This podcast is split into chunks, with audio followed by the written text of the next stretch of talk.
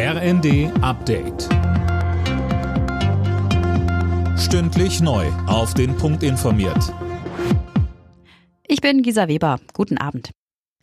Eine der größten Fußballlegenden, Franz Beckenbauer, ist tot. Der Kaiser starb im Alter von 78 Jahren. Mehr von Silas Quiring. Wie der DFB jetzt mitgeteilt hat, ist Beckenbauer bereits gestern verstorben. Er sei im Kreise seiner Familie friedlich eingeschlafen, heißt es von den Angehörigen. Beckenbauer hatte sich in den vergangenen Jahren schon aus gesundheitlichen Gründen aus der Öffentlichkeit zurückgezogen. Gleich zweimal ist er Weltmeister geworden, 74 erst als Spieler, 1990 dann auch als Trainer. Außerdem holte er die WM 2006 nach Deutschland und gilt quasi als Macher des Sommermärchens. Mit Treckerkonvois und Blockadeaktionen an Autobahnen, Landstraßen und in Innenstädten haben Bauern gegen die Agrarpolitik der Ampel demonstriert. Zehntausende beteiligten sich laut Polizei. Bauernpräsident Ruckwied bat um Verständnis und sagt, es gehe um die Zukunft der Bauernfamilien.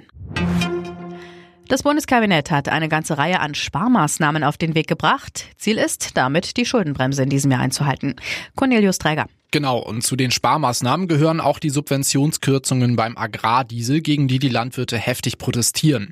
Außerdem müssen sich Bürgergeldempfänger auf härtere Maßnahmen einstellen. Wer absolut keinen Job annehmen will, dem soll das Bürgergeld künftig für maximal zwei Monate komplett gestrichen werden.